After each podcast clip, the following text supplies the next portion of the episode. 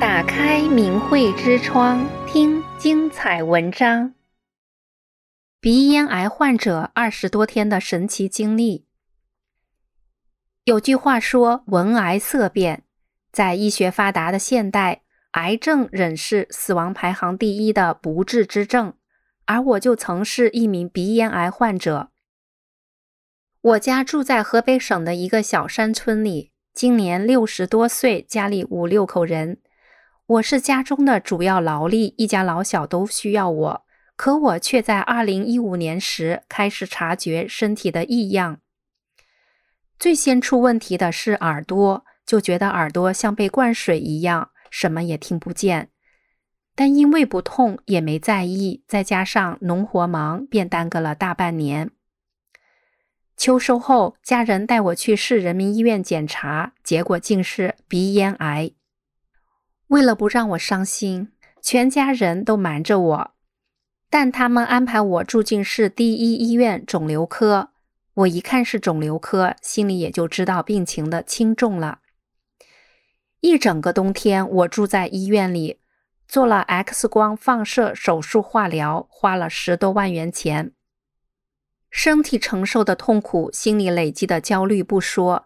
家中积蓄花完了，还得借外债，做完放射化疗。可身体不仅没好，还越来越虚弱。烤电造成我嘴里唾沫都没有了，只能靠喝水。到了年底，主治大夫说：“你先回家过年，年后再来做另一半手术化疗吧，必须再来，否则前功尽弃了。”就这样，我带着沉重的精神压力，过了一个身心都觉得双重负担的年。刚过完年，医院就打电话催我，当然我也盼着把病治好。可是庞大的医疗费成了负担，这十来万元钱对于我来说可是一笔巨款呐。那时的我已经是外债累累，再去借十来万元钱真是太难了。而且我又有病，还没指望能治好，真借了钱要怎么还啊？当时我心灰意冷，不想再花钱了。反正病又不能完全好，怎么样都是不治之症。于是我就放弃了治疗。我还让在外面当保姆打工的妻子也回来，别挣钱了。妻子听了也辞了工作。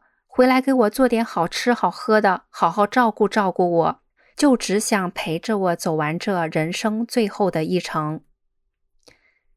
就在我放弃治疗后的一天，我遇到了几位安装卫星电视的法轮功学员，他们听说我有病，就告诉我法轮大法祛病健身的神奇，还有诚心念诵“法轮大法好，真善人好”的神奇事例。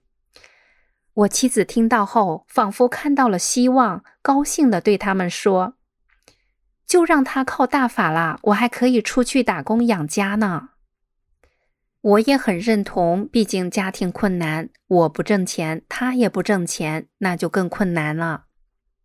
几天后，法轮功学员又给我送来一本《转法轮》，我收下后，一开始还没真正认识到大法的好。就漫不经心的看了一些，没想到我看着看着，觉得这本书说的太好了，都是让人做好人呐。再往下看，这真是一本好书，是拯救人类、造福世人的一本天书啊！于是我反复读着《转法轮》，读了十多天后，我耳朵里流出了脓血，但我还是接着看。几天后，脓血便停止了。二十天后，女儿带我去医院复查，看看病怎么样了。复查后，医生说肿瘤剩下不多了，不用再做化疗了。我和家人真是喜出望外。我就只看了二十多天的书，病就剩下一点点了。我心中涌上无限的感动，法轮大法太不可思议了。现代科学真的是无法解释清楚。重获新生的每一天，我反复看着《转法轮》，读了一遍又一遍。我希望自己可以按照大法真善忍的法理修心性，做一个有良心、有道德的好人。三年后，我又去复查，结果肿瘤一点都没有了。我一没吃药，二没打针，更没有去做化疗，就看看书，病就奇迹般的消失了。我想大声的对所有的人说。是李洪志师傅把我从死亡线上拉了回来，是师傅给了我第二次生命。村里人和亲戚朋友们都看到我病好了，我就告诉他们我是看大法书转法轮好的，希望能有更多的人了解大法的真相，在危难时想到大法，在平时心里默默的念诵。法轮大法好，真善人好，九字真言，您不仅什么都不会损失，还将拥有一个美好的未来。订阅明慧之窗，为心灵充实光明与智慧。